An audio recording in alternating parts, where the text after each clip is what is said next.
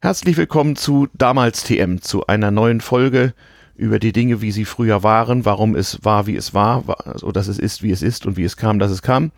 Wir sind in Hamburg im Hafen und zwar an Bord der MS Stubnitz. MS steht für Motorschiff und die MS Stubnitz ist ein altes DDR-Fischereischiff, was heute als schwimmendes Kulturdenkmal dient. Wir sitzen hier hinter der Brücke im Kartenraum und mir gegenüber sitzt Blow. Hallo Blow. Ja, äh, moin, ja, hi. Moin, hi, sehr schön. Man, man hört, du bist kein Hanseat vom, vom, vom Sound her. Wer bist denn du? Was machst du hier an Bord? Ja, von äh, äh sprachlich gesehen ist äh, äh, ganz eindeutig, äh, dass ich eine Schweiz, Schweizer Herkunft habe. Mhm.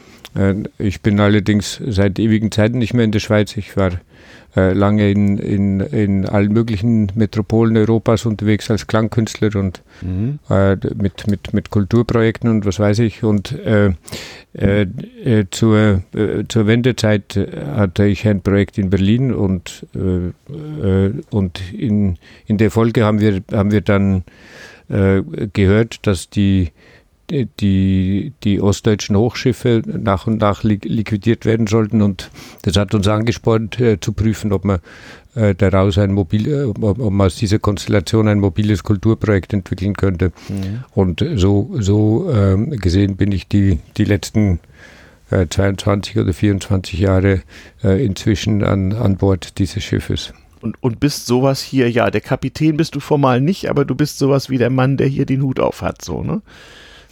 Äh, nun ja, ich zeichne letztlich verantwortlich für das Schiff als, mhm. als äh, in, in der Bereederung. Mhm. Also so alles, was Crewing ist und Safety mhm. Management, Security Management mhm. und das weiß ich. Mhm. Äh, und also bist nicht der Kapitän, sondern eher der Reedereiinspektor, ja? Der so als gefürchteter Mann auf die Ordnung an Bord hält.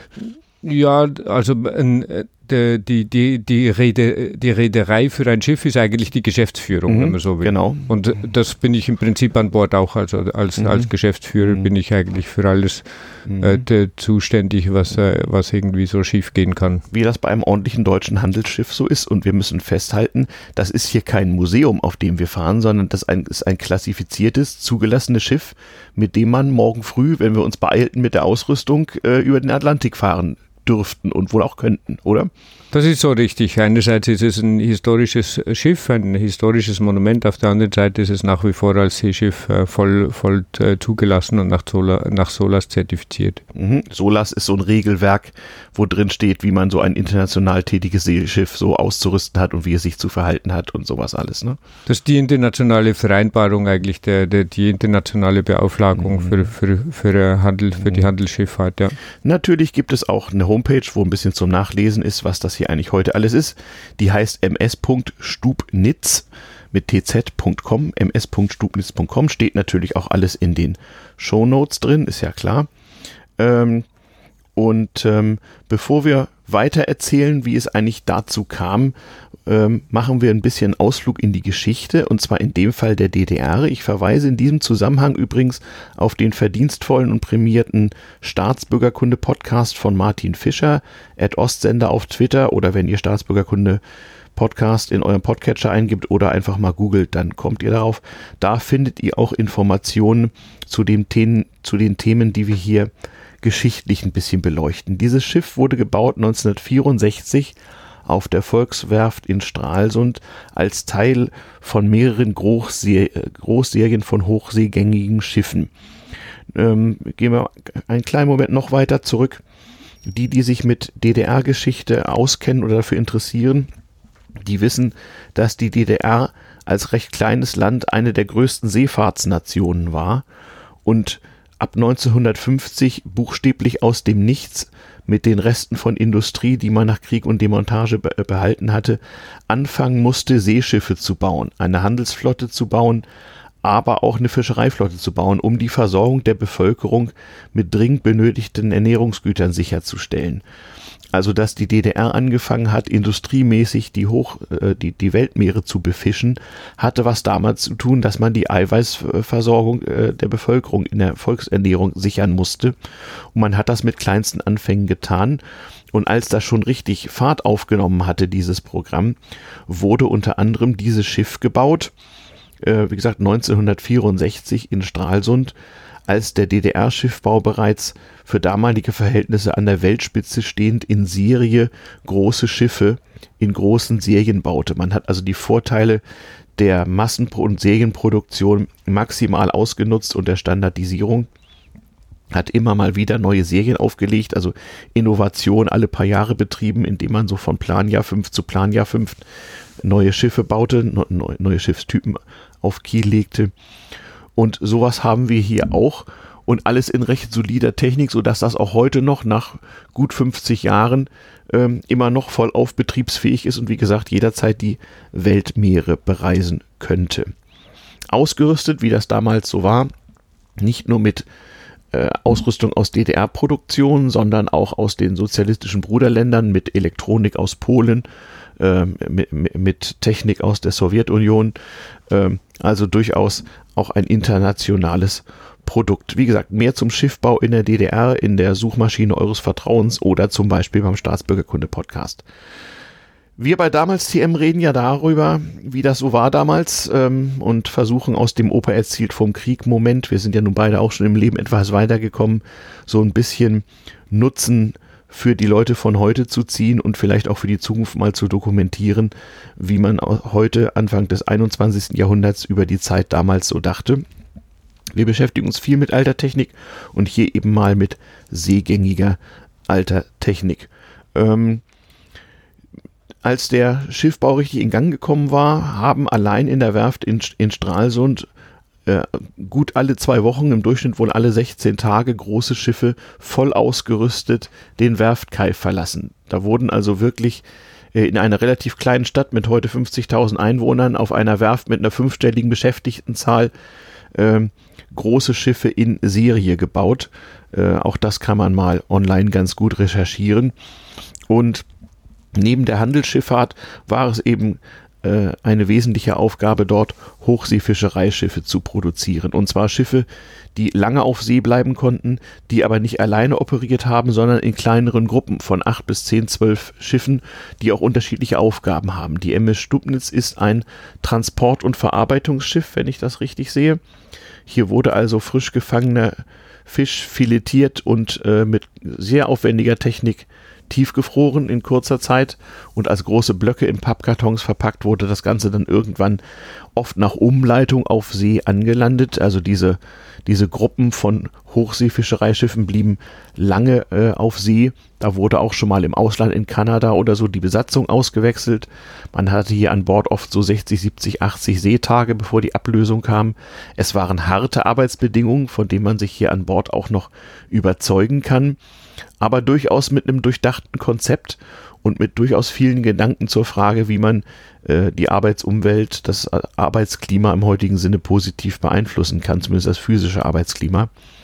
Und es war ein begehrter Job, auf so einem Hochseeschiff zu arbeiten. Die Arbeiter waren vergleichsweise sehr hoch entlohnt, für DDR-Verhältnisse geradezu absurd hoch, mit zwei bis zweieinhalbtausend Ostmark ungefähr. Aber wenn man auf See war, dann hatte man auch jeden Tag zwölf Stunden zu arbeiten und eine halbe Stunde Pause und die restliche Zeit brauchte man zum Schlafen und äh, um so einigermaßen klarzukommen unter diesen Bedingungen. Und wenn man die naturgegebene Enge auf so einem Schiff hier sieht und als Gast hier an Bord ist und übernachtet und sich anguckt und vorstellt, man müsste bei ordentlich Seegang hier so 60, 70, 80 Seetage durchhalten mit zwölf Stunden Arbeit, oft unter Deck, ohne Tageslicht. Das ist schon nicht ganz einfach. Das muss man erstmal auf sich wirken lassen. Und wenn man die, dann die Kammern und Kabinen hier so sieht für die Matrosen und die Produktionsarbeiter und so weiter, dann denkt man schon mal, lieber Mann, da muss man schon äh, viel Idealismus mitgebracht haben. Den hatten die Leute auch. Also man hatte das Gefühl, dass man was ganz Modernes tut und hier mit ganz moderner Technik einen äußerst sinnvollen Job macht. Man konnte ja auch unmittelbar sehen, was man geschafft hat. Also die Leute haben an Bord richtig mitgefiebert. Es gibt auf YouTube auch ein paar schöne äh, Dokumentationen, sowohl aus DDR-Zeiten wie auch kurz danach über die Hochseefischerei, die haben mitgefiebert, je nachdem, wie viel Tonnen gerade so äh, gefangen worden waren und wie viel nicht. Ja, ähm, dieses Schiff war fast nie außer Betrieb. Also es hat tatsächlich von 1994 bis 1990 fleiß, fleißig Fischerei betrieben. Es war dann in Wendewirren mal ganz kurz so ein bisschen stillgelegt und kam dann ganz schnell bei euch im, ist das ein Verein, der die MS, MS Stubnitz betreibt oder wie seid ihr konstruiert? Ähm, das war nicht, äh, nicht äh, die, die erste Konstellation, aber ist ziemlich schnell eigentlich dann in diese mhm. Konstellation gelaufen, dass man mhm. äh, eignerseitig einen, einen gemeinnützigen mhm. Verein hat und mhm. betreiberseitig auch. Ja, zwei gemeinnützige Vereine, einer ist Eigentümer und einer ist Betreiber, genau. Mhm. Klassisches Modell. Und äh, ja, Idealisten mit staatlicher Förderung betreiben heute ein Kulturdenkmal. Naja, äh, wie es kam, dass es kam, so dass es ist, wie es ist. Also die, äh, äh, dieses Schiff hat durchaus auch viele Wandlungen der Zeit mitgemacht. Während man in den 60er Jahren noch auf dem offenen Meer, in dem Niemandsland da draußen, in großen Rudeln dem Fisch hinterhergejagt ist, immer modernere Technik eingesetzt ist. Auch da äh, wirklich faszinierend, was man hier sehen kann, mit welcher Technik die in den 60er Jahren versucht haben, diese Aufgabe zu lösen. Auch ein Kapitel aus dem Buch diesen Aufwand würde ja niemand treiben. Das stimmt nicht. Es wird jeder Aufwand betrieben, um sein Ziel zu erreichen. Das ist nicht nur, äh, wir Nerds wissen das äh, im, in der IT oder bei den Geheimdiensten so. Das ist auch durchaus bei so einer äh, Wirtschaft der Fall, die einfach ein ganz objektives und in Tonnen zu messendes Ziel hat. Sehr, sehr aufwendige Technik für die damalige Zeit und ein Eldorado für jeden Technik-Nerd. Also äh, Aufruf, wenn ihr Amateurfunker seid zum Beispiel oder sonst Seefahrt-Nerds und mal zum Beispiel einen sowjetischen Analog-Satellitenwetterplotter sehen wollt, dann kommt an Bord der MS Stubnitz. ms.stubnitz.com, dort wird euch geholfen. In den 70er Jahren haben die Staaten äh, erstmals angefangen, internationale Konferenzen zu veranstalten, denn äh, es gab das Problem der Überfischung und das gibt es noch. Es gibt das Problem der, Me der Meeresverschmutzung und im Rahmen des Völkerrechts wurden immer mehr Institutionen gegründet und auch die Hochseefischerei äh, wurde reguliert. Ähm, das hatte ganz einschneidende Auswirkungen für ein Land wie die DDR, was ähm, nur eingeschränkt an der internationalen Arbeitsteilung teilnehmen konnte, weil es ja wirtschaftlich ähm, aufgrund des sozialistischen Wirtschaftssystems und der nicht handelbaren Währung von vielerlei Arbeitsteilung und Kooperation abgeschnitten war. Trotzdem hat die DDR kooperiert mit den unterschiedlichsten Ländern von, von Mosambik über Vietnam, aber äh, auch mit, mit Island und anderen und hat versucht, in diesem Quotensystem weiterhin äh, äh ihren Anteil zu sichern und äh, eben die Ernährung äh, sicherzustellen. Es wurde auch Fisch exportiert zum gewissen Teil, sowohl in den sogenannten RGW, den Rat für gegenseitige Wirtschaftshilfe, also den Wirtschaftszusammenschluss der Länder des sogenannten Ostblocks unter Führung der Sowjetunion, der auch eine eigene Währung hatte, den sogenannten Transferrubel und wo man halt so eine Art internen Außenhandel äh, versucht hat zu organisieren und auch organisiert hat ja, wie war das eigentlich? Also die, die, die DDR-Wirtschaft, erstmal war das sozusagen reiner Not, Behelf von Not und äh, äh, Hochseefischerei war also ein Teil der, der äh, Ernährung der Bevölkerung. Ähm, es war auch ein, ein, kulturelles Ding, so ähnlich wie der Ostdeutsche nicht auf, auf seinen Kaffee verzichten wollte, obwohl der für Devisen auf dem Weltmarkt teuer eingekauft werden musste so wollte man auch nicht auf den Fisch verzichten, der einfach auf den Teller gehörte, zumindest einmal die Woche. Und das wurde unter anderem durch diese Hochseefangflotten sichergestellt, natürlich auch durch Fischzuchtbetriebe und Handel und so weiter. Es wurden auch Unmengen von Fischkonserven hergestellt. Also die Fischkonserve war auch etwas, was ähm, damals übrigens nicht nur im Osten, auch im Westen einfach zum Standardrepertoire so der deutschen Hausfrau gehörte. Das hatte man einfach. Und die wurden zum Beispiel auf der Insel Rügen in Sassnitz hergestellt aus großen Blöcken gefrorenen Fisches, die diese Schiffe hier mit nach Hause brachten. Das hat man also nicht nur als Tiefkühlware verkauft, sondern auch durchaus zu Konserven weiterverarbeitet. Ja, die Bedingungen wurden immer schwieriger für alle.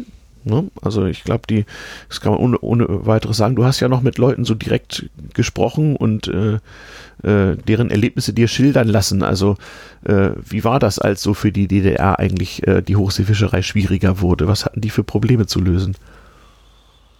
Äh, jetzt äh, in, in der Wendezeit oder vorher? Ja, vorher und auch, auch bis zur Wendezeit hin. Also äh, es wurde die Luft ja zusehends dünner für diese kleine Volkswirtschaft. Nicht ab, ab Ende der 70er Jahre ähm, begann Devisenknappheit zu herrschen, die Effizienz der Volkswirtschaft sank und es gab in allen Wirtschaftssektoren Probleme.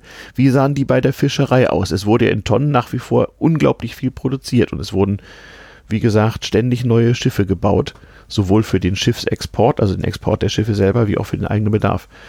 Wie ging das weiter so? Ja gut, man hat einfach um die, um die Eiweißproduktion nach vorne zu bringen, hat man äh, äh gesagt, man hat einerseits eine, eine Landfläche, die, die äh, irgendwo begrenzt ist. Mhm. Dort, dort ist, äh, dort ist äh, die, die Produktion auch gesteigert worden, äh, äh, noch und nöcher. Mhm. Und äh, äh, entsprechend hat man dann gesagt, okay, Fischfang ist die Möglichkeit, das, das äh, mhm. systematisch nach, mhm. nach, nach oben zu bringen. Mhm. In den 50er Jahren hat das begonnen mit, mit, der, mit der Lockerfischerei. Mhm. Stralsund hat Anfang 50er äh, den, den, den Auftrag erhalten, für den RGW-Raum die Fischereifahrzeuge äh, Fahrzeuge mhm. zu bauen. Und das sind mhm. in den 50ern sind dann die an die 900 locker äh, fließend in der fließenden Fertigung, aus der fließenden Fertigung in, in Betrieb gesetzt worden.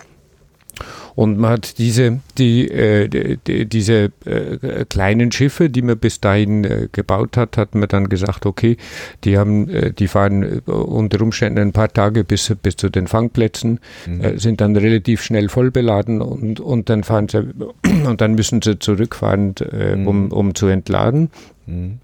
Und äh, deswegen ist dann äh, Anfang 60er hat, äh, ist dann diese, diese fließende Bauweise von, von Schiffen aufgebohrt worden auf, mhm. auf Großschiffe, auf 80 genau. Meter Schiffe damals. Ja. Das war die, die erste Serie ab 1962 äh, mhm. von 80 Meter Schiffen, die, genau. die gebaut wurden. Zu der auch dieses Schiff gehört, nicht Serie Tropik hieß es, glaube ich. Tropik hieß es, mhm. ja. Äh, Tropik ist äh, 90 Mal gebaut worden in vier, mhm. fünf Jahren mhm. und äh, Stubnitz war ganz, äh, ganz in der Mitte ungefähr das 45. Schiff. Es war das mhm. erste Schiff, was, was äh, Ostdeutschland für sich selber bauen konnte, für die mhm. eigene Fischfangflotte und mit, mit Stubnitz und ihrem Schwesterschiff äh, äh, wurde dann Granitz hieß das Schwesterschiff. Die Granitz, ja, mhm. wurde dann äh, die, die, äh, die, diese Lockerfischerei äh, wirtschaftlich verstärkt, inso, insofern mhm. als, als dann zwei Mutterschiffe waren, mhm. Stubnitz und Granitz als Mutterschiff, die sind mit, äh, mit kleineren Schiffen im,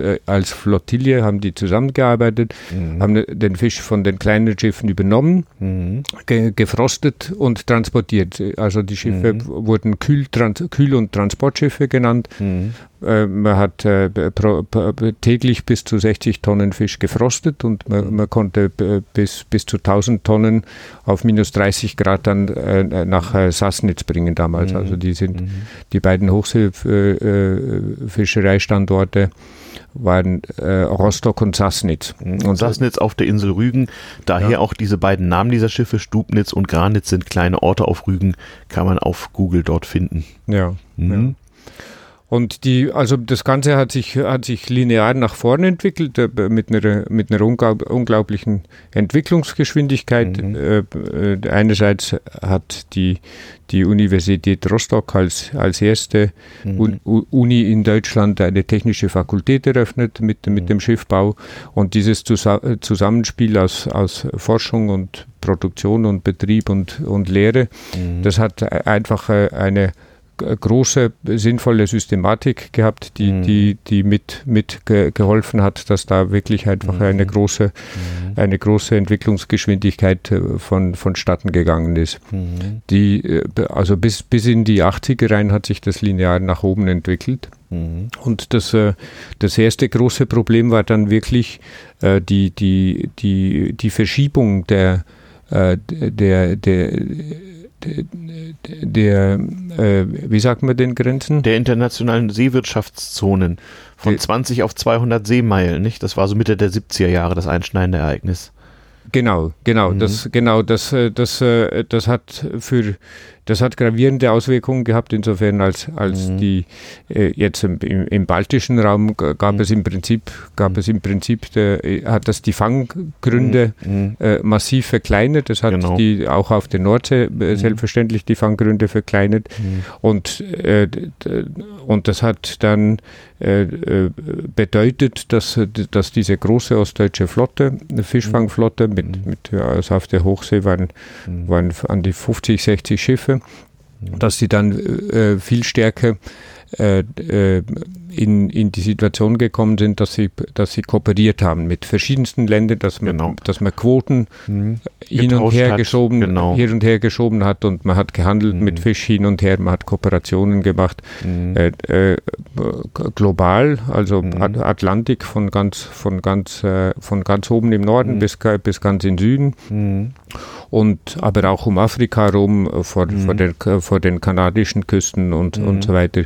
Also das, das war, war wirklich mhm. eine, also der Hintergrund war also, man, man hatte international das Gefühl, man müsse die Fischerei regulieren. Man hat diese größeren Wirtschaftszonen gehabt.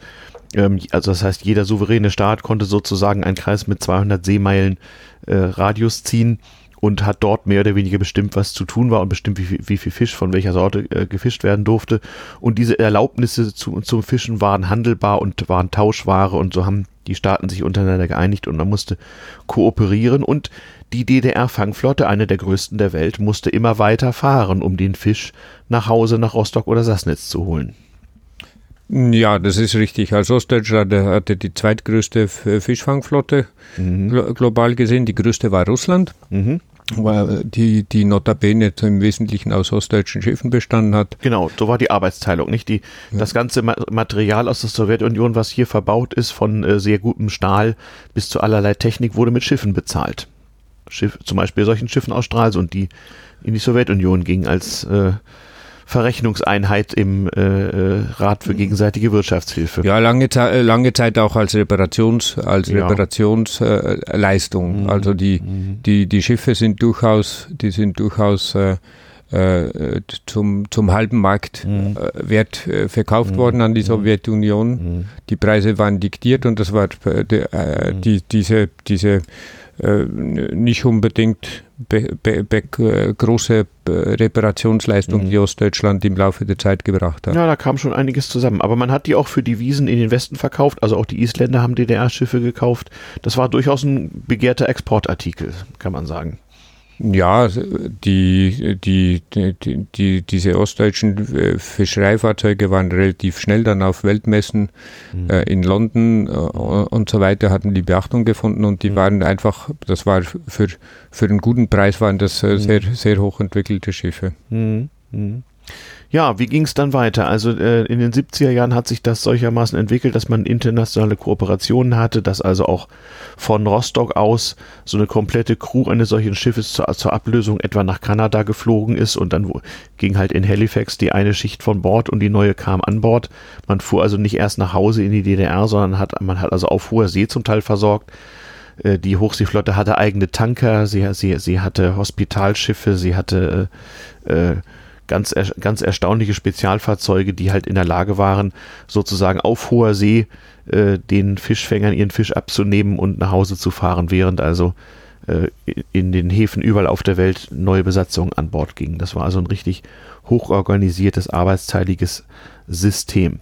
Ja, als ich das Wort an dich übergeben habe, dachte ich mehr so an die, an die beginnenden Krisenzeiten so in 80er Jahren. Das war ja auch für die DDR-Fischerei nicht ganz einfach, wie in allen Wirtschaftsbereichen in der DDR. Es gab dann schon sehr viel modernere Schiffe, die mussten dann auch zunehmend für die Wiesen exportiert wer werden, weil die DDR halt immer mehr ins Hintertreffen geriet, was ihre Devisenbeschaffung und die Bedingungen dieser Beschaffung anging. Ähm, aber im Grunde genommen bis ja, bis nach der politischen Wende, bis ins Jahr 1990 wurde weiter, ging der Betrieb weiter, mal weiter gefischt, ne? Oder gab es da vorher schon Einschnitte? Nee, es war weitgehend ungebrochen. Also die, mhm. die, die, die größte, die größte Zeit war bestimmt äh, die, die, die Zeit, bevor diese Grenzen verschoben wurden. Mhm. Und danach äh, war es, war es äh, verhältnismäßig schwierig, die, die Fangquoten zu erhalten. Mhm. Äh, zu erhalten. Grenzen verschoben, das sind also die politischen Prozesse der 70er Jahre, als man das so eingeteilt hat. Also dann wurde es schwieriger, ja. Aber das hielt noch vor bis Ende der 80er Jahre, ne? oder? Ja, die, die, die Fangquoten wurden auch nicht, nicht, nicht zu 100 Prozent, aber die, die, die wurden weitgehend gehalten halt mhm. durch, diese, durch diese ganzen Kooperationen. Mhm. Und auch äh, eben auch der, der, der Schiffbau, der war, der war äh, von, von der Kontinuität herungebrochen eigentlich mhm. bis, bis, äh, bis zur Wende. Ja, also mhm. zu, zu, zur Wende war immer noch eigentlich diese, dieser schnelle Rhythmus von, mhm. von, äh, von, von äh, fertig ausgerüsteten Schiffen, die ja, ja. weitergingen. Ja, genau. Denn ähm, wir haben es in den äh, damals TM-Folgen zur Treuhandzeit und äh, auch einigen Folgen im Staatsbürgerkunde-Podcast schon mal niedergelegt es ging dann ja plötzlich sehr, sehr schnell. Nach der politischen Wende Ende 1989 musste man sich im Jahr 1990 überlegen, wie man wirtschaftlich weitermacht. Und die Überlegungen waren von erheblichem Zeitdruck und recht widerstreitenden Interessen gekennzeichnet. Und das einschneidende Erlebnis, wie für viele andere Wirtschaftsbereiche auch, war der Plan, eine deutsch-deutsche Währungsunion zu errichten. Also nochmal, um, um das zu rekapitulieren noch als es die DDR völkerrechtlich gab, am 1. Juli 1990 wurde die D-Mark in der DDR eingeführt mit einem Wechselkurs zwischen 1 zu 1 und 1 zu 3, je nachdem, um was es sich handelte. Für den Normalbürger gab es so die ersten 6000 äh, Ostmark 1 zu 1 in D-Mark umgetauscht. Für die Betriebe war häufig 1 zu 2, manchmal 1 zu 3 der Wechselkurs. Und das alles wo hat man angefangen, sich zu überlegen und zu entwickeln im Januar 1990, als man so langsam auf die ersten freien Wahlen zusteuerte, die im März 1990 erfolgten. Und erst dann konnte ja die DDR sozusagen demokratisch legitimiert hier Beschlüsse fassen. Vorbereitende Arbeitsgruppen und so weiter gab es schon, aber man muss sich das vorstellen. Also im Grunde haben die dann ich meine, es war noch im März 1990 oder spätestens Anfang, Anfang April äh, bekannt gemacht. Also in einem Vierteljahr gibt es hier neues Geld.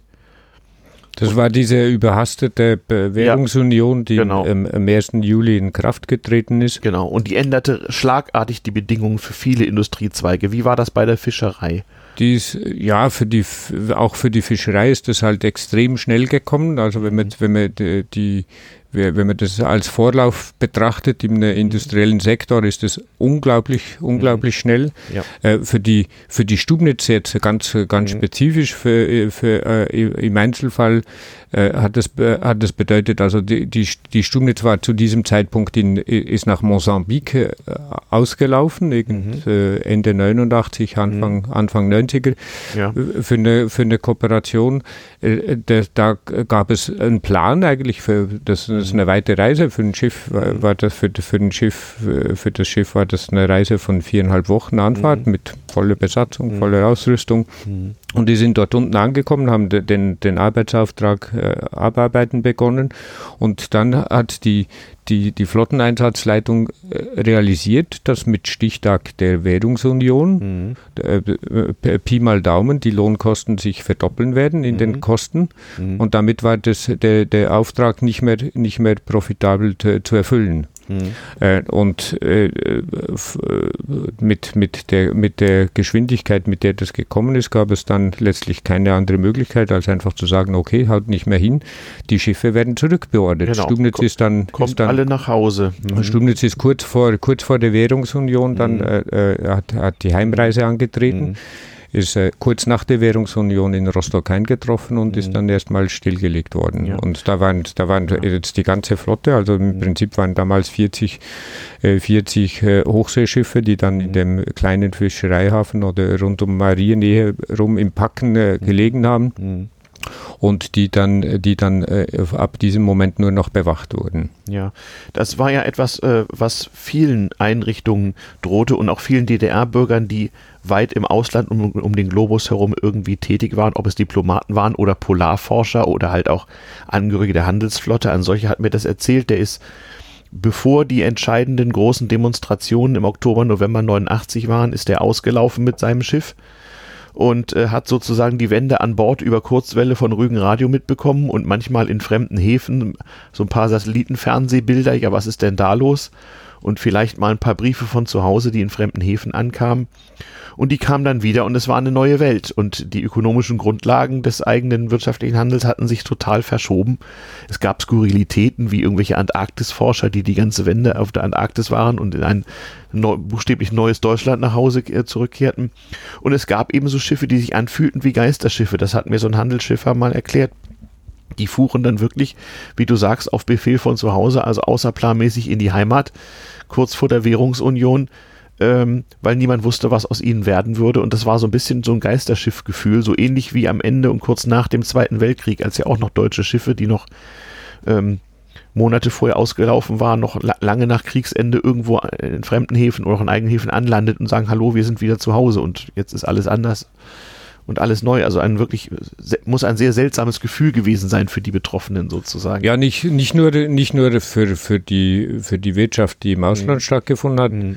äh, selbstverständlich auch für, für alle Förderbänder im Land, die mhm. Export, Export die Fabriken, die das weiterverarbeitet haben und exportiert bisher in den RGW, das hörte ja schlagartig auf dann, nicht? Die, die gesamte Industrie, die exportorientiert mhm. gearbeitet hat, mhm. hat natürlich dieses Problem gehabt, dass man gesagt hat, okay, die Arbeitskosten verdoppeln sich und damit damit haben die ganzen, die, diese ganzen Wettbewerbssituationen nicht mehr funktioniert. Genau. Das wusste man auch durchaus, das konnte und, und, und musste man wissen. Man hatte ursprünglich den Plan, durch Exportsubventionen das Ganze ein bisschen abzumildern. Was die zuständigen Politiker nicht auf dem Zettel hatten, war, dass ein Jahr später die Sowjetunion aufhörte zu existieren. Und das machte also alle Pläne eines mehr oder weniger sanften Überganges völlig zunichte. Man hatte also ursprünglich ja gedacht, dass bei der ganzen Treuhandprivatisierung ein Milliardenguthaben überbliebe. Das wollte man einsetzen und zum Teil um Exporte zu subventionieren und sozusagen Betrieben das äh, Überleben zu ermöglichen. Das ist alles überhaupt nicht aufgegangen, sondern es war ein großflächiger Zusammenbruch ähm, in vielen Wirtschaftsbereichen und so eben auch bei der Hochseefischerei. Also die Leute kamen nach Hause, waren dann arbeitslos oder wie es damals hieß, auf Kurzarbeit null. Es wurde gegründet, wie sie die Deutsche Hochseefischerei AG oder so in Rostock.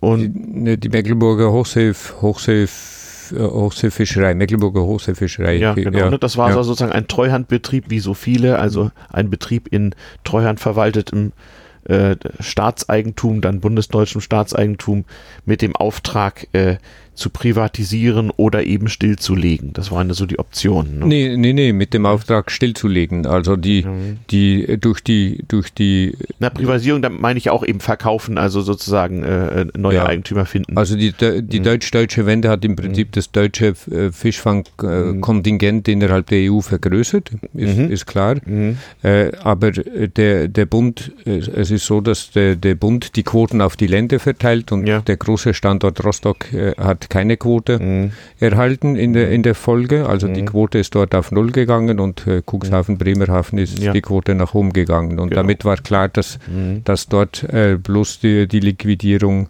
die Liquidierung möglich ist. Genau. Ne, man, hat, man hat die Gesamtquote auf die westdeutsche Fangflotte verteilt, weil die vom Verhältnis äh, äh, Kosten-Erlöse halt günstiger war. Kunststück, wenn man zur DDR-Produktivität die Lohnkosten verdoppelt, wie du sagtest, geht die Rechnung nicht mehr auf, vor allem wenn dann auch noch die traditionellen Exportmärkte im RGW, also Richtung Osten, zusammenbrechen.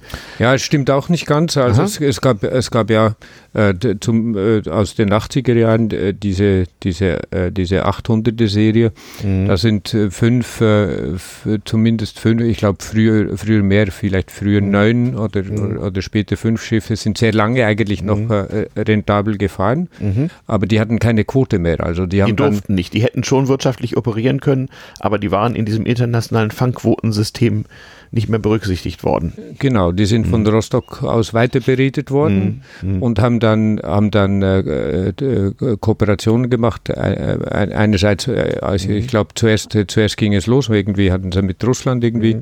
äh, Joint Ventures und haben mit russischen Fangquoten gearbeitet, dann mit, mit, mit, mit, mit Island, mit Holland, mit, mit Holland. Dänemark äh, sicher auch mit Dänemark wüsste mhm. ich nicht, nee. mit, mit Holland war, mhm. also mit Island, Holland war dann, äh, und die waren sehr lange eigentlich noch, die waren sehr lange noch äh, produktiv und haben sich auch gerechnet, also mhm. be, eigentlich be, äh, also bestimmt, bestimmt noch, bestimmt noch über 15 Jahre nach, nach der Wende. Mhm. Aber die hatten halt keine, keine deutsche mhm. Quote mehr. Mhm. Also einige Teile blieben sozusagen unter, unter fremder Flagge oder zumindest in, in, äh, bei anderen Reedereien noch unter fremde Flagge, in, ja. in Betrieb. Und viele Schiffe wurden aber verkauft und oder verschrottet abgewrackt. Wie, wie ging das so weiter? Was passierte mit diesen älteren Schiffen? Also die allermodernsten durften noch weiterfahren, irgendwo anders. Einige wurden verkauft in alle Welt, habe ich gehört. Vor allem in die sogenannten Schwellenländer, die sich dann auch mal Hochseefischerei leisten konnten. Also ich weiß, glaube ich, so Philippinen und so haben, glaube ich, welche gekauft. Ja, es sind, zum Teil sind moderne Schiffe sind wirklich, äh, wirklich verschrottet worden, liquidiert ja. worden, als, mhm. äh, die, das, damit die Produktionskraft eigentlich äh, mhm. entfällt. Und, mhm. und ältere Schiffe sind in, in, in, in Schwellenländer verkauft worden, an, nach mhm. China ist äh, mhm. wahrscheinlich der größte Teil, mhm. äh, zum, zum Teil nach Russland, zum zum Teil in die Türkei und so, mhm. und so weiter, an, an, verschiedenste Länder. Ich glaube, China war der, der, der ah, größte, ja. größte Abnehmer. Ja. Interessant. Und die, diese alten Schiffe, der, die in den 60er Jahren gebaut worden sind, wie die Stubnitz auch eine ist, die lagen eigentlich dann ja zum, zum, zum Abwracken oder zum Verkauf zum Schrottwert in Rostock oder wie war das? Na, so alte Schiffe wie die Stubnitz gab es im Prinzip nicht in der Flotte. Also das war nur diese zwei, Stubnitz und Granitz, ja, ne? Ja. Mhm. Es gab noch ein paar kleinere, die, die, mhm. die, die, die, die gleich alt oder älter waren, mhm. aber bei den, bei, unter den Großschiffen waren das die, die beiden mhm. ältesten Schiffe, wo, man, genau. wo, wo, sich die, die Besatzungsmitglieder, die hatten sich schon immer gefragt, wieso dass die überhaupt noch gehalten werden. Mhm. Und der, der Grund, dass die, die, diese beiden Schiffe so lange gehalten äh, wurden, war einfach äh, die, die, die, die große Frostkapazität an mhm. Bord, die, ein, mhm. die einen Wert dargestellt hat. Das ist, mhm. äh, ist ja nicht nur jetzt die, die, die Kälteverdichtung, sondern es ist auch die Energieproduktion, die mhm. dafür nötig ist. Mhm. Und, äh, und äh, dann auch die, die, die, die, die nötige Kälte an Bord, um, um halt wirklich größere Tonnen dann, mhm. äh, größere Tonnagen dann äh, auf minus 30 Grad zu halten. Also man hat die, die Schiffe dann nicht, nicht fangen lassen, man hat sie nicht transportieren lassen, sondern man hat, hat sie dann auf, auf, auf See als Umschlag mhm als Umschlagsplatz benutzt. Man hat äh, mhm. Fisch übernommen, man hat den gefrostet zwischengelagert und dann, äh, und dann große auf Transporter verladen und alles auf, auf hoher See, längsseits. Alles auf so, hoher ne? See, ja. Muss man ja. sich mal vorstellen. Also, ja. wenn man hier so auf der Brücke steht und sich mal so klar macht und so ein bisschen was von der Seefahrt weiß, so, was das für Manöver gewesen sein müssen. Das war schon nicht einfach. Da muss man schon was können. Also, das ist bei ganz, die haben auf hoher See getankt und gelöscht bei ganz, und bei ganz ruhiger See ist das, äh, ist das, äh, ist das äh, vorstellbar und bei, ja. bei, bei, raff, bei raffen Bedingungen ist das schon alle Hand. Ja, und in den so üblichen traditionellen Fischfanggebieten ist das mit ruhigen See meistens so eine Sache.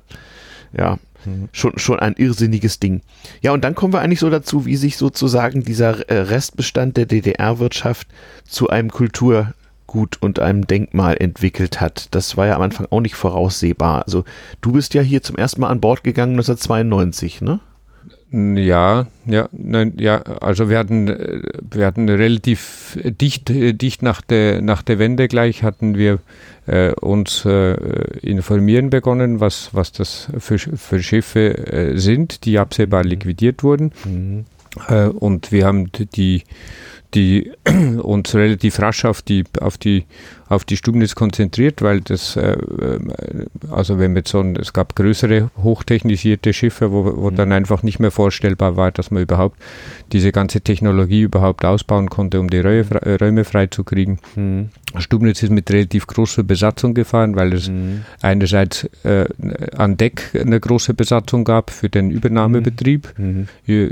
äh, und dann gab es die Produktion, äh, mhm. das waren noch, noch mal relativ viele Leute, so gesehen war es ein verhältnismäßig, also ein 80 Meter Schiff, was mit Besatzungen von 60 Personen, von 60 Mann gefahren ist oder ja, ja. mit 60 Personen Durchaus gefahren ist. etwas beengt, das kann man hier an Bord sehen. Hm? Ja, aber es ist eine, eine, ein, ein, so gesehen ein verhältnismäßig kleines Schiff mit einer großen sozialen Infrastruktur. Ja. Trotzdem, oh ja. Ne? ist für ja, 60 Personen ausgelegt mhm. und hat, äh, hat die, die, die, den Vorteil, dass sowohl vorne im Schiff wie, wie achten äh, Laderäume mhm. vorhanden waren, von, wo, von denen wir uns vorgestellt haben, dass man sie nach und nach mhm. zu Veranstaltungsräumen äh, umfunktionieren kann. Wie, wie kam die Idee eigentlich? Also wie kamst du darauf mit Künstlerkollegen, wir wollen ein Schiff haben und wollen da, wollen da Kunst mitmachen, überall auf der Welt womöglich. Wie kam die Idee her? Also viele Künstler haben ja so diese Umbruchssituation, jeder für sich auf seine Weise irgendwie kreativ genutzt. Wie war das bei dir so? Wie kamst du mit Leuten in Kontakt, die sowas machten?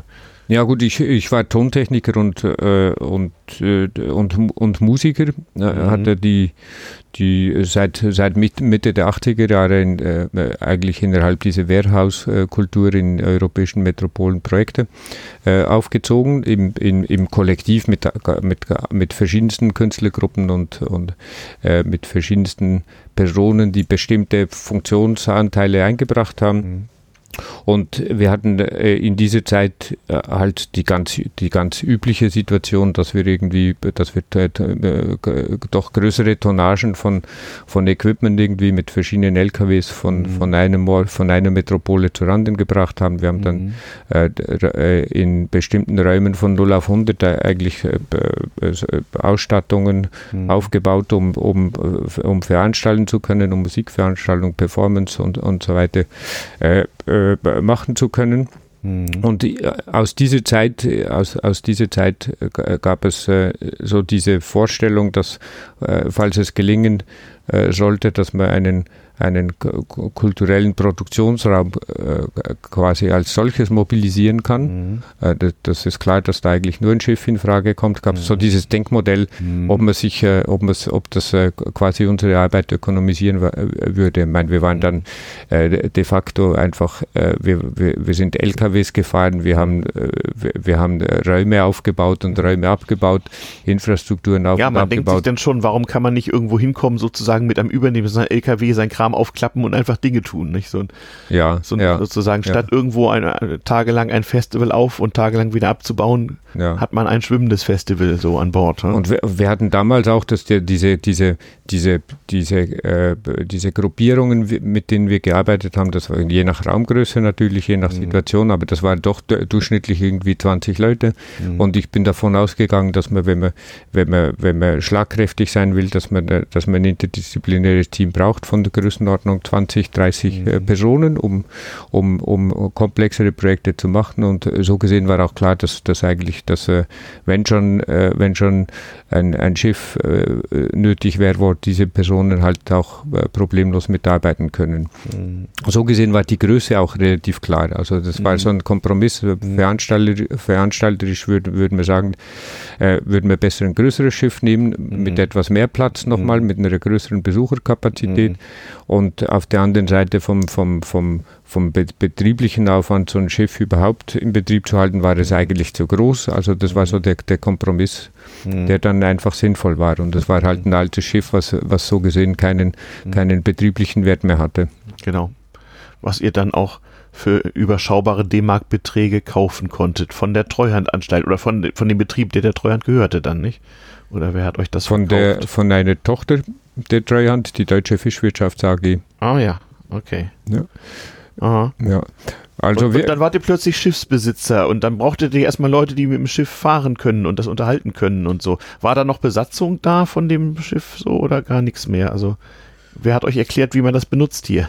Ja, es gab es, es gab eine Wachbesatzung. Mhm. Es gab einfach eine Wachbesatzung. Das sind das sind in der Regel war das ein, ein, ein Offizier und ein Assistent. Mhm in der Regel ein technischer Offizier und ein mhm. Assistent, mhm. äh, die, die dann halt ihre acht Stunden geschoben haben. Dann kam, kam die Ablöse. So gesehen hatten, hatten sechs Personen mhm. äh, äh, pro Tag das Schiff bewacht mhm. und dann mit Wochen, Wochenend- und äh, Urlaubsablöse mhm. waren das im Prinzip zehn, zehn Personen auf der Payroll. Genau, du hattest dann plötzlich Angestellte als Schiffsbesitzer so, ne? Ja, wir haben festgestellt, dass. Weil bei der Seefahrt ist das ja so, wenn man ein Schiff kauft, dann kauft ja. man auch die dort angeheuerte Besatzung. Man heuert, wohlgemerkt, liebe Kinder, man ja. heuert auf einem Schiff an und nicht etwa bei einem konkreten Arbeitgeber, äh, äh, sondern äh, wenn das Schiff verkauft wird, wird man mitverkauft. So, so war das halt früher und ist es heute noch. Ja, mhm. ja da, da waren, da waren äh, zehn, zehn Personen auf der Payroll als Wachbesatzung und wir haben dann äh, sehr, sehr rasch äh, gesagt, dass äh, das, äh, das funktioniert so nicht. Und mhm. so gesehen haben wir, haben wir dort einen, einen, Strich, äh, einen Strich ziehen müssen und ich hatte einen einen äh, Offizier, der, der dann, mit dem ich ein paar Wochen eigentlich äh, da mhm. die Rundgänge gemacht habe, um, um die, die, die, die, die Mindest, äh, die, die, die, die, die Mindestfamiliarisierung zu haben, äh, mhm. um diese Rundgänge dann selber weiterzumachen und mhm. dann, und dann äh, war, war Schnitt. Wie bist so. du denn an nautisches Personal gekommen? Gab es Künstler, die ein ausgefahrenes Kapitänspatent hatten oder wie macht man das? Äh, ja gut, äh, wir sind da, wir, wir, haben ja diese Idee früher, früher schon gehabt, vor der Wende mhm. schon gehabt. Mhm. Das war aber ein Denkmodell. Das mhm. war eigentlich nicht mit dem Anspruch äh, der, darauf, dass man diese Idee je realisieren kann. Und mhm. äh, äh, nun ist es ja wirklich so, dass dieses, dieses, äh, dieses phänomenale Ereignis, das im deutschsprachigen Raum eine solche Größen, Größenordnung von hochseetauglichen Schiffen liquidiert wird, mhm. völlig unabhängig davon, wie man das bewerten will, das, das war ja schon äh, so, dass, dass ich mir damals gesagt habe, das wird in den nächsten 500 Jahren nicht passieren. Also wenn, mhm. wenn, wenn, das, äh, wenn das, dieses Denkmodell äh, äh, umgesetzt werden kann, überraschend, dann ist es jetzt und nicht, mhm. nicht früher und nicht mhm. später und mhm. äh, also, äh, also entweder oder. Und das hat, mhm. hatte dann auch eine, eine, längere Vorgeschichte eigentlich, bis wir in die Verantwortung eingetreten sind. Mhm. Aber das, das war dann trotzdem so, äh, äh, tendenziell war es nat natürlich trotzdem so, wie das, wie das, wie das wie die Jungfrau und das Kind. Also wir mhm. haben dann sehr, mhm. sehr viele Sachen, eigentlich sehr viele Aspekte der, der, der, der ganzen Geschichte erst nach und nach entdeckt. Das haben wir, das haben wir äh, natürlich so gemacht, dass wir erstmal gesagt haben, wir, wir, äh, wir wollen auf jeden Fall mit, mit, mit, bis, mit bisherigen Besatzungsmitgliedern äh, mhm. das, das Schiff nach und nach transformieren für, mhm. für, den, neuen, für, den, für den neuen Bestimmungszweck. Genau. Das hat, äh, das, äh, das, das äh, ging dann auch ziemlich, ziemlich lange. Also Anfang 93 haben wir dann gestartet, die, die, die, die, diese, diese, diese Veränderungen vorzunehmen. Mhm. Und, und, und hat auch relativ lange gedauert. Wir sind ja Mitte 94 dann zum ersten Mal, äh, zum, zum ersten Mal mhm. äh, äh, auf, auf, auf See auf, äh, zu, zu, See gefahren. Wir haben den, äh, Mitte 94 dann das, das erste auswärtige Projekt in, in St. Petersburg gemacht. Das, mhm. Da war, war alles, alles schön aufregend und was weiß ich. Und das war auch ja. damals mit der, von der Besatzung, es war eine, eine bezahlte Besatzung. Mhm. Äh, äh, aus, ausschließlich aus, aus ehemaligen, mhm. aus ehemaligen Hochseefischern. Mhm. Und, äh, die konntest du in Rostock finden, die waren noch auffindbar, die Leute und die konnte man anheuern. Ja, selbstverständlich. Also die, die auf den, auf den Fischereischiffen Ostdeutschlands waren, waren über, über 5000 Seeleute beschäftigt. Mhm. Ja, und äh, die, die, die, die, gab es, die gab es zuhauf. Selbstverständlich, mhm. da haben extrem viele Leute haben mhm. ihre, ihre Erwerbsarbeit verloren mhm. äh, zu diesem Zeitpunkt und so gesehen war das äh, damals mhm. nicht schwierig, eine Besatzung zusammenzustellen. Mhm. Und äh, so gesehen haben wir nach und nach eigentlich von den, von den, von den Personen gelernt, die, äh, die diese Schiffe äh, ja. lange Zeit betreut hatten. Das ist ja eigentlich so, also ein, auch eine von diesen Wahnsinnswendegeschichten. So Leute stellen fest, okay, völlig neue Welt, das alte Leben ist vorbei, jetzt fängt ein neues an, wir machen jetzt Dinge, von denen wir früher nur geträumt hatten. Also wir fahren mit einem Schiff um die Welt oder zumindest durch Europa und haben da Kultur an Bord. Also es ist ja, das war schon, so, bisschen, so ein bisschen Wahnsinn braucht man dazu ja auch. Es erinnert mich so, in, wo du sagst Berlin Kunstprojekt, es erinnert mich so an diese Tacheles-Künstler, die da irgendwo der Bundeswehr zwei Mix geklaut haben und die vor, vorm Tacheles verbuddelt und so. Also so diese völlig schrägen Sachen, die man sich nur erklären kann, wenn man bei diesem Wahnsinn live dabei war, die man also heute, wenn man die Bilder von damals sieht, nur noch bestaunen kann. Sowas war das ja im Grunde auch. Wobei 94 die erste Reise, da wurde es ja langsam schon etwas seriöser und die ganz wilde Zeit im Osten, wie ich mich erinnere, war so ein bisschen vorbei. Da hatte sich das ja schon ein bisschen ähm, konsolidiert. Also ihr musstet ja immerhin hier physisch Tonnen von Material aus diesem Schiff entfernen, um hier Platz zu bekommen, nicht? Zwischen 92 und 94 muss ich das abgespielt haben. Ja, das, wir haben dann die 300 Tonnen äh, Maschinerie und Technologie ausgebaut und, mhm. und so nach und nach halt mhm. das, äh, mit, mit, dem, mhm. mit dem Schweißbrenner irgendwie, also, also die, die, der Verarbeitungsraum, der damalige mhm. mhm. Produktionsraum, das, das war, das war eine eine, eine, eine große Nummer, den erstmal mhm. freizukriegen. Dann, dann haben ja, es gab ja die ganzen Zugänge nicht äh, zu den mhm. Räumen, die, die, wir, die wir gebraucht haben, dann für, mhm. für, für öffentliches Publikum. Also die ganzen Treppen und, und Zuwegungen und Fluchtwege und so, das wurde dann. Wurde ja, dann, sicher ganz andere Vorschriften, klar. Ja. Wenn man plötzlich einen Veranstaltungsraum sozusagen an Land da simulieren soll. Um Himmels Willen, ja, ja stimmt. Ja. Fluchtwege, Toiletten, was weiß ich was. Ja, ja, ja. ja. Ja. Nee, das hat uns, das hat uns schon, das hat uns schon schwer beschäftigt, auch wenn das verhältnismäßig überschaubar war. Jetzt so anderen, äh, im mhm. Vergleich zu anderen Schiffen war das, war das eine große, eine große Aufgabe und das ist so nach und nach äh, ist das halt, äh, ist das, hat sich das entwickelt. Mhm. Hm. Ja, irre. Und ja, 94 die erste Reise in die, äh, äh, ins, ins damals sozusagen äh, aus von der Sowjetunion übergebliebene Russland und ins wieder zurückbenannte St. Petersburg. Ähm, Wer waren denn damals so die Künstler und wer waren so die Finanziers damals? Womit habt ihr so angefangen? Also ihr habt, es sind Musikveranstaltungen, die ihr so an Bord macht, überwiegend, nicht? Äh, Petersburg hatten wir äh, mehrere Schienen. Also wir hatten bildende Kunst, hatten wir, wir hatten mhm. äh, Ausstellungseröffnungen täglich, mhm. eigentlich wechselnde mhm. Ausstellungen. Mhm. Wir hatten Musikprogramme täglich mhm. und es gab äh, parallel, äh, parallel dazu gab es noch äh, eine, eine Konferenz zu, zu, zu, zu te neue Technologien und neue Medien. Mhm. Äh, die, mhm. die, wo, man, wo, wo als äh, international eigentlich äh, alle möglichen äh, Sprecher und so weiter eingeladen waren.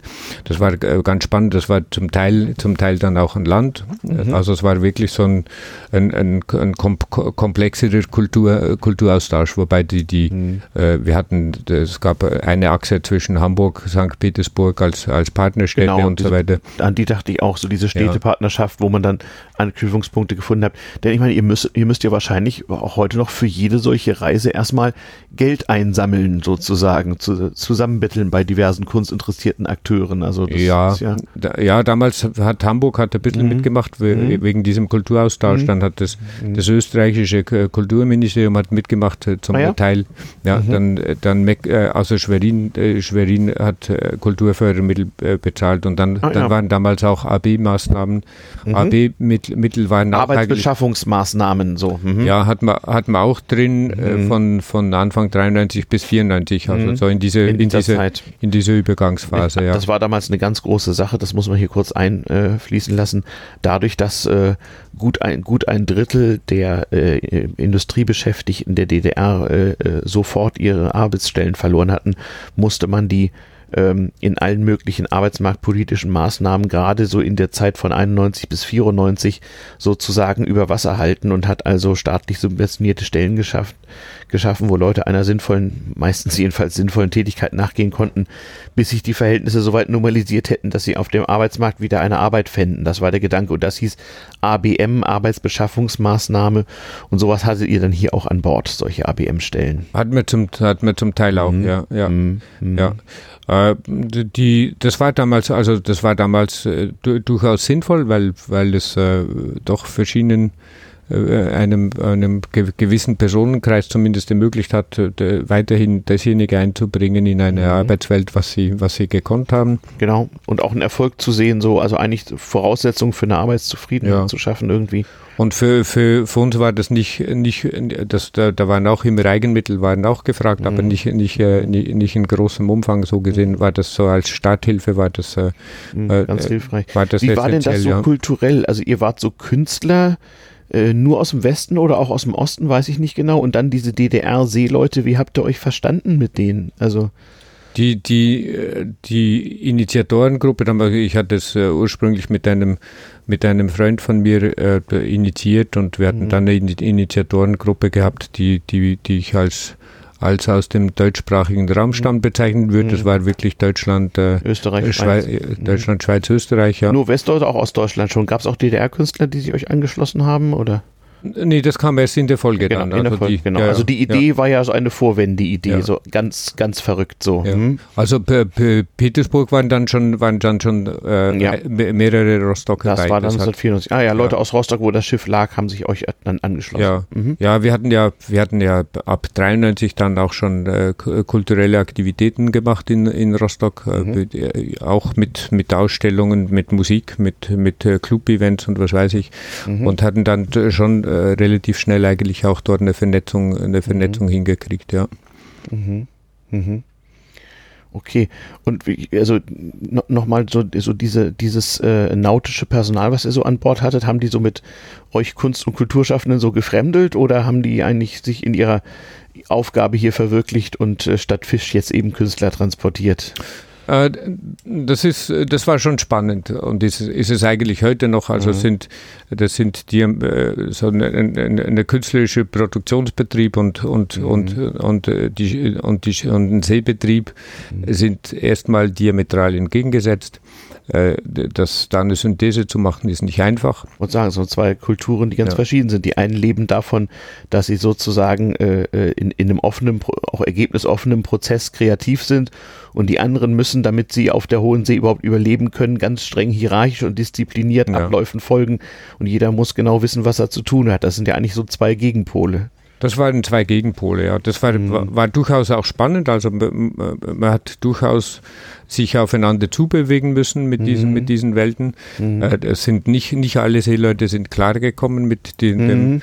äh, mit, mit, mit diesen neuen, mit diesen neuen flacheren äh, mhm. Hierarchie und mit, mhm. mit dem, mit den ganzen, äh, mit den, mit dem, mit der ganzen Unordnung, die Kreativität irgendwie mit sich bringt. Mhm. Also sage ich mal in, in, in Anführungszeichen die, mhm. die, die, diese Unordnung oder dieses kreative Chaos, äh, was, mhm. was solche mhm. Produktionen mit sich bringen. Mhm. Und das ist, äh, das, äh, es gab dann eigentlich beides. Es gab dann im, im Idealfall haben sich, haben sich Leute, die aus der Seefahrt kamen, der, der Kultur mhm. gegenüber mehr und mehr geöffnet und umgekehrt auch. Also von, von, von unserer Seite her gab es dann auch, also die Leute, die, die dann länger dabei geblieben sind, die haben sich dann auch zum, zum bestimmten Grad einfach wirklich auch an, mhm. an, an andere, äh, an, an, an, an eine andere Arbeitswelt auch an, mhm. angenähert. Klar, auf so einem Schiff ist nur anders als an Land, so ja. von, der, von der Arbeitsumgebung, ja. klar. Aber es war halt wirklich die, diese allererste Reise, die, die, die, das hätte ich mir auch nicht anders vorstellen können. Da hatten wir wirklich äh,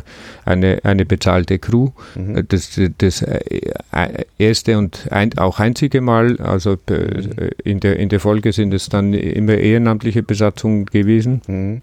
Wir hatten, wir hatten äh, gewissermaßen einen, einen Pool aufbauen begonnen mit Nautikern mhm. und Technikern, die, mhm. die Lust hatten, äh, mhm. ge gelegentlich bei uns mitzumachen. Sind also auch ein paar Künstler, Seeleute geworden oder? Äh, auch, auch durchaus ja. auch, ja. Wir haben mhm. sehr, sehr viele Leute eigentlich qualifiziert im, mhm. im, im, im Bereich der Seefahrt, auch im, im kulturellen Bereich dann mit, mit äh, also mit äh, Veranstaltungstechniker und Veranstaltungskäufleute. Ja. Aber, aber wir haben sehr, sehr viele Leute familiarisiert mit, mit der Seefahrt. Das geht dann los mit den Basic Basic Safety, also diese Minimal, diese Minimalqualifizierung, äh, um überhaupt Teil einer Besatzung zu sein, das gab es, das gab es schon in beide Richtungen. Ja. Mhm. Mhm.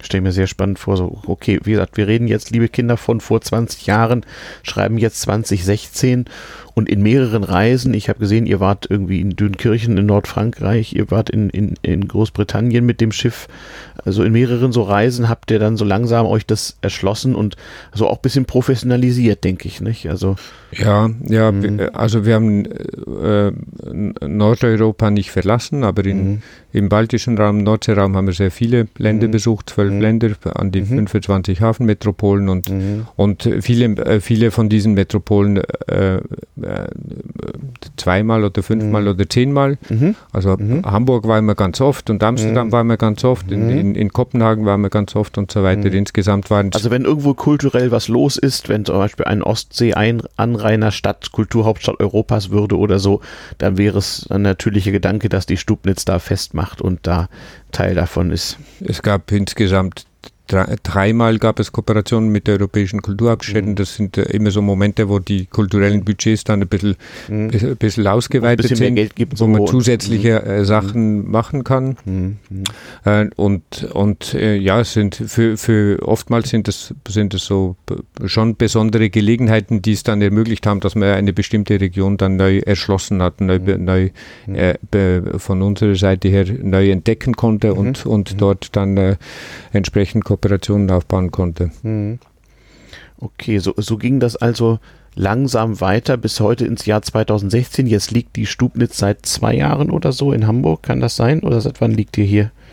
Ja, wir haben also gut, gut äh, also so knapp 100 konsekutive Projektphasen mhm. gemacht, wo man mhm. dann immer so ein paar Monate mhm. eigentlich in einer Region ist und dann in mhm. die nächste ja. weiter. Es ist, äh, ist ja. eine unglaubliche Anzahl von Ereignissen, auch wenn man mhm. bedenkt, dass in jeder dieser Phasen dann äh, eine Größenordnung von 20 Partnerschaften mit verschiedensten Initiativen und Organisationen aufgebaut wurde.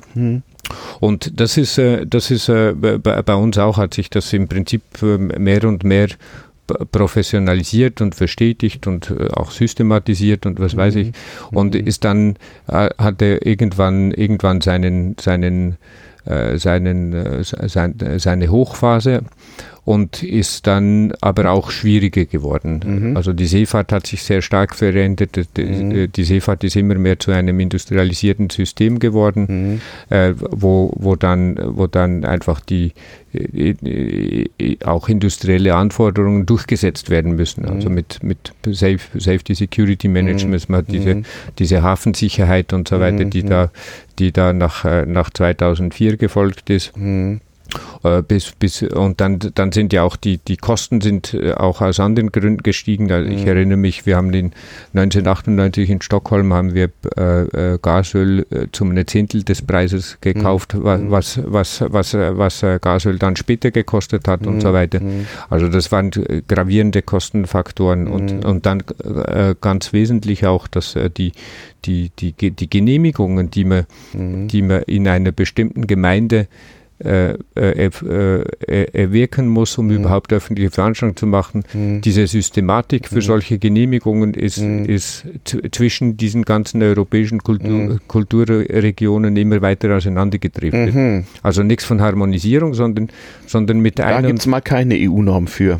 Mhm. Nein, das ist Baurecht. Mhm. Baurecht ist regional und, mhm. und die Ver Versammlungsstättenverordnungen bauen auf Baurecht auf und sind so gesehen, werden immer weiter differenziert und, äh, und sind so gesehen immer weiter auseinandergegangen. Und äh, mit einem äh, Komplex von Veranstaltungsräumen, wie wir es hatten, äh, quasi da die Brücke zu schlagen, wurde ein immer äh, schmerzhafterer Spagat, ist immer schwieriger geworden, bis zum Punkt hin, wo man dann äh, was dann auch vorgekommen ist, dass wir dann, das, dass wir dann im Prinzip äh, eine Planung hatten mit, mit, äh, mit, mit, mit, mit kompletten Programmen über drei Monaten und dann mhm. nicht aufmachen konnten, weil wir mhm. dann wirklich die Genehmigung nicht gekriegt haben. Mhm.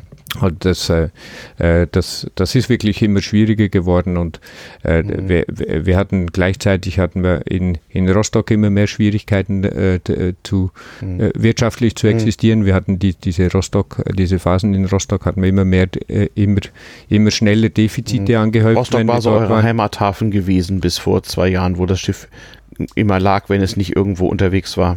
Wir waren lange Zeit äh, die, die, Hälfte, die Hälfte mhm. de, des Jahres in, in Rostock, haben mhm. dort einen mhm. Kulturbetrieb gemacht und mhm. auch, auch kommerzielle Veranstaltungen, so die mhm. Mischung.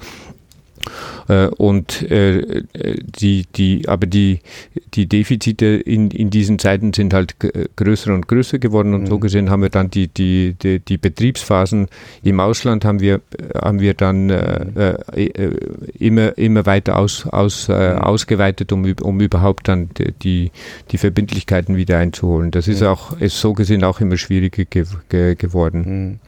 Ja. Mhm.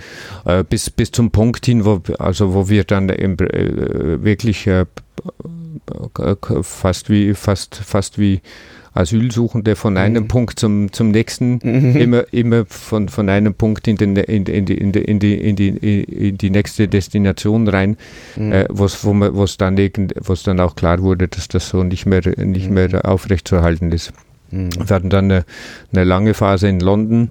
Äh, da haben wir uns überlegt, ob wir das, äh, ob wir das zu einer, äh, zu einer Basis, äh, zu einer mhm. Basis aufbauen können und, mhm. Äh, und haben uns dann aber letztlich äh, hatten wir ein Angebot aus Hamburg mhm. und haben uns dann darauf mhm. konzentriert und haben das mhm. versuchen jetzt in der Tat seit, seit zweieinhalb oder seit drei Jahren das, das, das zu fundamentieren.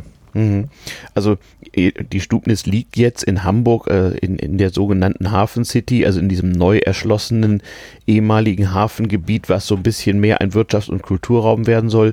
Nicht weit, also in Sichtweite von den alten Elbbrücken.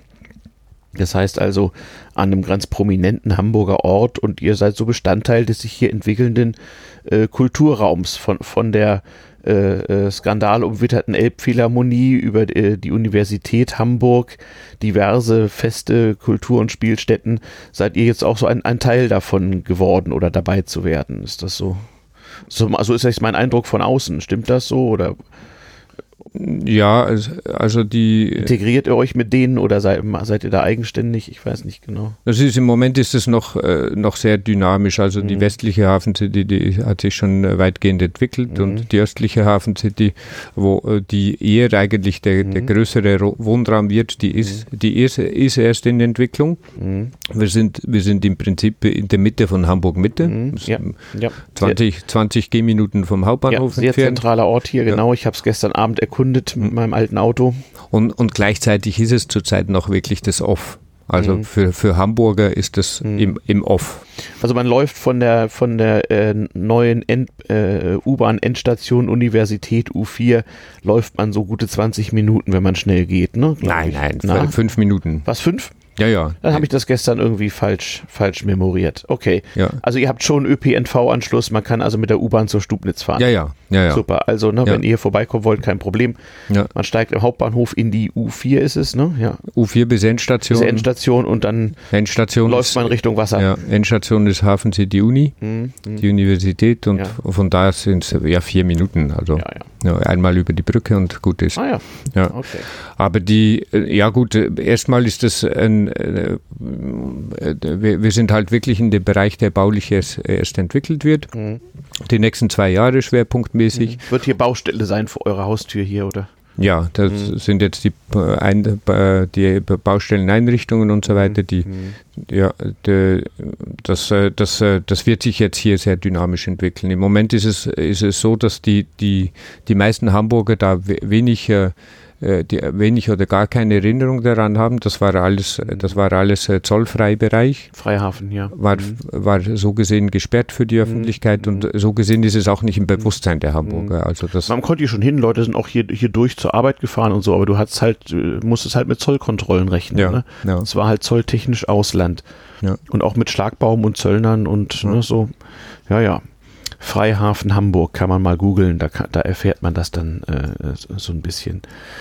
Ja, Mensch, hervorragend. Hafen City schreibe ich mir auch nochmal auf als Stichwort für die Shownotes. Ähm, jetzt habt also jetzt hat man euch zugesagt, ihr könnt hier erstmal ein paar Jahre bleiben. Ist nicht sicher, wie sich das entwickelt, habe ich von dir gestern verstanden, aber ihr habt sozusagen erstmal ein Bleiberecht und werdet nicht mehr immer hin und her geschoben. Wir hatten in der, in der Hafen City äh, an verschiedenen Standorten schon Projekte gemacht und mhm. die, die Hafen City GmbH, äh, die, die jetzt diese ganze Entwicklungsphase äh, äh organisiert, die hat das so beobachtet, wie wir uns an verschiedenen Orten dann mhm. irgendwie äh, äh, da äh, eingef eingefunden haben und wie wir mhm. so und die haben dann gesagt, okay, das das, äh, das da ist wirklich diese diese Kirchenpower Kai, mhm. diese Kai-Anlage von 1200 Metern Länge, mhm. eine industrielle Kai-Anlage, ein Monument für sich selber, im mhm. Prinzip die für die für die Schifffahrt nicht mehr von Interesse ist, also die mhm. die die die, die, die Umschlag und so weiter wird alles nicht mehr sein, weil das öffentlich geworden ist. Mhm. Die, die, die Hafencity besitzt die Landseite und wird, mhm. wird de, definitiv nicht mehr die Öffentlichkeit von der Wasserkante ausgrenzen wollen und damit ist es für die Hafenwirtschaft äh, ist es ein No-Go. Mhm. Hafenwirtschaft hat ja heute wirklich diese mhm. Sicherheit. Äh, muss, diese, ab, muss abgezäunt sein, ja, Personenkontrollen ja. und so weiter, ja, genau. Mhm. So gesehen ist es eine industrielle Kai-Anlage, die keinen Nutzen mehr hat genau, ja. für die Schiffswirtschaft. Mhm. Und, äh, und es wird jetzt, soll jetzt öffentlicher Raum werden und daran wollt ihr euch im Grunde beteiligen. Das ist öffentlicher Raum. Äh, mhm. Im Moment haben wir da pro provisorisch eine, eine Umfahrungsstraße ja. Ja. Äh, äh die, direkt neben der Wasserkante. Die, die, mhm. die geht nächstes Jahr auch wieder weg. Da wird eine Promenade entste entstehen. Mhm. mhm. Äh, perspektivisch wird es eigentlich die, die die, äh, die, die, die Verlängerung der Elb, zu, zur Verlängerung der Elbmeile werden. Mhm. Weiter, mhm. weiter unten City hat man die Elbmeile, die hat mhm. sich jetzt so, so, nach und nach eigentlich mit der Hafen. Die frisst sich langsam ostwärts. Die frisst sich langsam ostwärts und wird, wird perspektivisch mhm. direkt bis zu, bis zu den Elbbrücken gehen. Mhm. Wo du sagst, alte industrielle Kai-Anlage, die nicht mehr gebraucht wird, da sind wir beim Stichwort Industriedenkmal. Das wollte ich hier noch äh, nicht unerwähnt lassen in diesem Podcast. Also die Stubnitz ist auch ein schwimmendes Industriedenkmal, staatlich anerkannt. Ähm, und das hat ja auch Konsequenzen, wenn man so mit einem Denkmal über die Meere schippert oder so eins hier auch betreibt. Ja, das, das, äh, das, äh, Schiff ist seit 2003 gelistet mhm. als Einzeldenkmal. Mhm. Habt ihr auch irgendwo so ein, so ein Zeichen mit diesen blauen und roten Dreiecken da? Äh, Ha- nee, blauen haben- und weißen, ja, so ein haben wir Denkmal. auch. Haben, haben Das wir hätte auch. ich ja gerne an meinem alten Auto, aber das hat Ja. ist mir noch nicht gelungen. Nee, das haben wir auch. Ja, haben wir eins gekriegt, ja. Mhm. Mhm. Äh, äh, gut, gut, das heißt, das heißt schon, also wir haben da auch eine, eine fachliche, eine fachliche, äh, äh, äh, eine fachliche Bei Beihilfe, das Mhm. Denkmalamt äh, der Hansestadt Rostock. Mhm. Das ist die, die fachliche Kontrolle. Eigentlich, für, wenn wir das Schiff verändern, dann wird es äh, in bestimmten Aspekten, dann wird es immer rückgesprochen. Also die Denkmalschützer an Rostock sind zuständig, weil hinten dran steht Heimathafen Rostock. Das, das äh, Schiff ist dort im Seeregister. Mhm. Ja, Und darum sind die Denkmalschützer dort für euch zuständig. ja, ja. Und so- nicht etwa die Hamburger. Nee, bisher, bisher ist es äh, ist Mhm. es so, dass es Rostock ist. Das kann in der, vielleicht wird man das künftig mal äh, Mhm. äh, verändern, aber zu, Mhm. zur Zeit ist das, äh, Mhm. ist das die, die Sache. Mhm. Äh, nun ist es, ist es ja so, dass das äh, Schiff ist äh, 25 Jahre als Fischereifahrzeug im Einsatz Mhm. gewesen Mhm. und inzwischen haben wir ja im, im nächsten Jahr, am, Mhm. also es gab dann so Mhm. diese Mhm. kurze Zeit, wo wo wo's, Mhm. äh, wo's nicht, nicht aktiv nächsten Jahr gibt es dann 25 Jahre Stupendes Kulturschiff so. Nächstes Jahr sind es 25 Jahre Kulturschiff Stubnitz und Ja, das, ja. das heißt, dass eigentlich die Geschichte schon hälftig ist und gewissermaßen historisch gesehen auch oder äh, auch gleichbedeutend. Also das Ja. Schiff hat halt diese Ja. zwei Phasen durch und so gesehen ist, ist, äh, ist das Denkmalamt natürlich auch der Meinung, dass beides schützenswerte Mhm. Phasen sind. Genau. Es, es, das Schiff wurde ja nie außer Dienst genommen, es Genau. hat die Klasse nie verloren, es, war, es, war, äh, es ist weitestgehend immer betriebsbereit äh, Mhm. bereit geblieben, ist Ja. heute, heute nach wie vor ein warm instand gehaltenes Seeschiff Mhm. Mhm. und äh, äh, so, so, gesehen, äh, so gesehen haben wir durchaus natürlich auch die, die Möglichkeit, das, das, das, das, das, das Fahrzeug, das Fahrzeug oder Mhm. die, die, das Fahrzeug weiterzuentwickeln, so wie es nötig ist, damit das Mhm. Fahrzeug überleben kann. Mhm. Das, äh, das, wird vom, das wird auch vom Denkmalamt durchaus so gesehen, Mhm. äh, wobei man äh, sehr, sehr, sehr breit eigentlich gemeinsam Interessen hat, dass man sagt, man will die äußere Erscheinungsform Mhm. will man lassen, Mhm. wie es ist, man will viele der sozialen Räume so, so belassen und Mhm. weiter nutzen, wie, wie Mhm. das, äh, wie das äh, ori originär gebaut wurde. Mhm.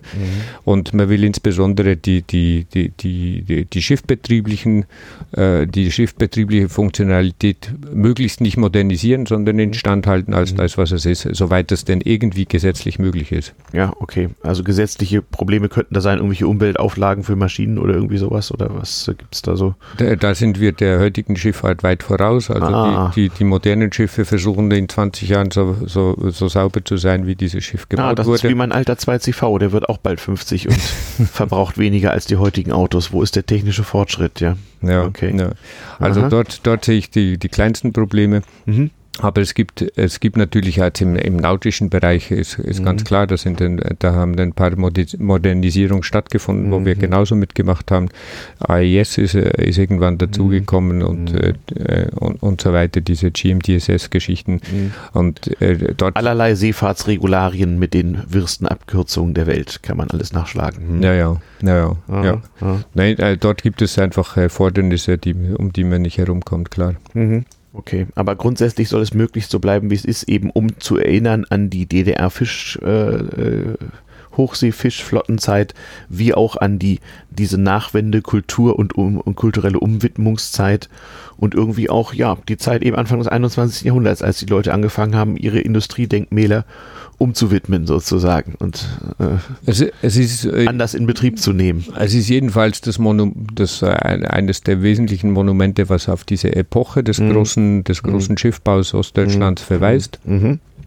Äh, und dann ist es ein äh, Monument der, der, der großen Hochseefischerei, Mhm. wie, wie sie so äh, im, im Prinzip auch, auch schon, schon lange nicht mehr existiert.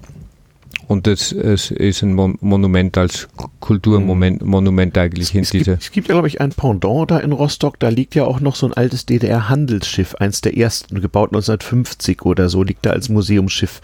Ich weiß nicht mehr, wie es heißt. Heißt es Frieden oder so? Oder wie heißt das? Oder die, die Typklasse war Typ Frieden, aber ich weiß nicht mehr genau, welchen, welchen Namen das Schiff hat. Ich werde das verlinken. Der, der, der, die Type ist klar Ja. die, äh, Ja. und mit, mit den Namen ist es weniger klar. Mhm. Äh, das wird äh, ab und an umbenannt. Ah ja. Okay, ja. verstehe, verstehe. Jedenfalls gibt es da noch so ein Schiff, wo man äh, äh, auch im Rahmen einer dort an Bord befindlichen Ausstellung, die schon äh, ihren Ursprung in der DDR-Zeit hat, äh, wo man besichtigen kann, wie die so aus dem Nichts angefangen haben, Schiffe zu bauen in 50ern. Ist ganz beeindruckend und wenn man da auf der Brücke steht, das ist noch ein bisschen beeindruckender als eure Brücke hier. Das ist noch alles noch etwas archaischer so und äh, ist, ist, ja, Typ Frieden ist ein 160 Meter Schiff. Ist, ist doppelt ist ein, so lang wie das hier. Ist ein paar Jahre älter. Ja, ja war eines, hm. ja, war eines, war eines der, der, der, der, der großen, äh, der großen Handelsschiffe, die in mhm. Rostock gebaut wurden. Mhm. Die haben dort auch, äh, ich weiß nicht, acht Stück oder ich mhm. weiß nicht, eine Serie. Groß, eine Serie große Mengen jedenfalls. Also. Ja. Äh, mhm. Und äh, ist, aber, ist aber schon, das ist, äh, das ist ein, ein Schiff, was nicht lange gefahren ist. Mhm, genau, da hat man noch gelernt, das war noch sehr, sehr unfertig. Also man hat diese Schiffe sehr bald verbessert. Man kann da auch noch richtig sehen, wie die einfach provisorisch versucht haben, mit ihrer Technik, die sie da hatten, direkt nach dem Zweiten Weltkrieg irgendwie Schiffe zu bauen. Also ja, äh, es gab, es gab äh, für dieses Schiff nach nicht allzu lange nach Instandsetzung gab es einen Reparaturfall, der der äh, zu aufwendig war, um, um, das, äh, um mhm. das durchzuführen.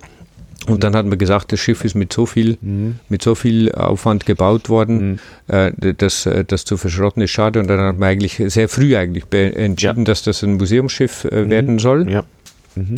Und, äh, und das ist, das war das, das war das zu, also vor der Wende schon lange. Ja ist aber, ist aber ein wirkliches Museum, also ein kommunales Museum, mhm. äh, was nicht in Funktion erhalten ist. Und das genau. ist, ist also das nicht so ein Schiff wie dieses, mit dem man sofort um die Welt fahren könnte, wenn man wollte. So. Zum einen, zum einen das nicht und äh, also die äußere Erscheinungsform mhm. ist auch erhalten worden, aber das ist innen, innen ist, ist im Prinzip wenig authentisch. Das ist mhm. jetzt nicht so, dass, mhm. wie hier, dass, dass man überall noch diese authentischen Oberflächen und hat. Und, Kühlanlagen und sowas. Ja, das, mhm. das, mhm. ist es, äh, das ist es nicht mehr. Das ist dann und äh, im Maschinenraum ist dann vielleicht eine, eine Maschine im, Auf, im Aufschnitt äh, äh, zu, zu sehen und so weiter. Ist halt mhm. wirklich ein Museum. Mhm. Ja, aber es fiel mir so ein, ich fand das sehr beeindruckend, als ich das vor ein paar Jahren mal äh, besichtigt habe. Ich weiß gar nicht mehr, irgendwann zwischen den Jahren so, als man mal Zeit hat, ins Museum zu gehen irgendwie. War eine ganz, ganz tolle Sache.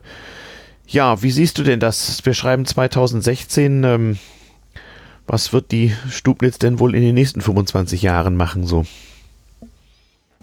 Ähm, äh, nun ja, für, für, uns äh, war extrem wichtig, dass wir einen Standort aufbauen, der, der äh, ja, das macht nichts. Für uns ist ganz wichtig, dass wir ein, äh, hier einen Standort aufbauen konnten, mhm. der verlässlich ist, mhm. wo wir wissen, äh, wir, wir, fundamentieren den jetzt zusätzlich, mhm. wir, wir wollen wissen, dass der funktioniert. Mhm. Und das wird, das wird uns auch ermöglichen, das eine oder andere äh, Projekt anderswo wieder zu machen. Es, mhm. Im Moment gibt es beispielsweise Interesse von der Stadt Bordeaux, mhm. dass man eine Kooperation machen wird. Das, das will ich mir äh, mal im Detail angucken. Also ich denke schon, dass, dass äh, der Reiz einerseits ist, dass man das Schiff weiterhin in Funktion mhm. erhält in, in authentische Funktion erhält. Mhm. Und äh, wir wollen, äh, wir wollen da auch, bisher haben wir zwar diesen, diesen Funktionserhalt, den haben wir jetzt seit 20 Jahren in, in, in Eigenleistung geschaffen, da hatten wir mhm. keine, keine, äh, keine öffentliche Hilfe bei. Mhm. mhm. Das wird, zum Teil wird das dazukommen müssen, äh, dass, damit man nicht nur funktionell das Nötigste instand hält, sondern man muss auch substanziell muss man Instandsetzungen äh, mhm. beginnen, wenn das, wenn das als Monument, Monument über die, mhm. Wenn ich sag, äh, jetzt sage, in eine 25 Jahres Perspektive reingeführt werden will, ist das, ist das nötig. Und wenn man, wenn man die äh, wenn man die, äh, es ist auch wichtig, dass man beginnt, die, die Geschichte, für die das Schiff steht, äh, mhm. auf, aufzuzeigen an Bord. Wir wollen die mhm. zugänglich machen, wir wollen die Informationen äh, zusammensammeln und wir, wir, mit, mit modernen, mit modernen äh, Mitteln eigentlich zugänglich machen, dass man sich mhm. über die Oberflächen mit, von mir aus mit Smartphones irgendwie mhm. Äh, einklicken kann und sieht, was, mhm. was, was, was ist das für ein Teil von einem System, auf welches ich da gucke, was hat das für einen Kontext, was hat das für eine Geschichte und so weiter. Mhm. Das halte ich für eine spannende und für eine richtige Aufgabe, weil es mhm. halt wirklich so eine, ein, ein, eine, ein Blick ist auf eine, auf eine Lebensleistung, die, die von, von, mhm. von äh, Tausenden von, äh, von, mhm. von Menschen, die, die heute ganz äh, gerne vergessen wird. Ja, das glaube ich auch. Das glaube ich auch. Und ne, auch äh, im Podcast werden ja noch in 500 Jahren gehört. Das ist dann auch wieder ein Zeitdokument aus dem Jahre 2016, wie die Leute damals 50 Jahre zurückgeblickt und 25 Jahre in die Zukunft geblickt haben. Mal sehen, wie es dann weiterkommt. Blo, ich glaube, so langsam haben wir es, oder? So, ist das einigermaßen rund? Fühlt sich das gut an für dich so?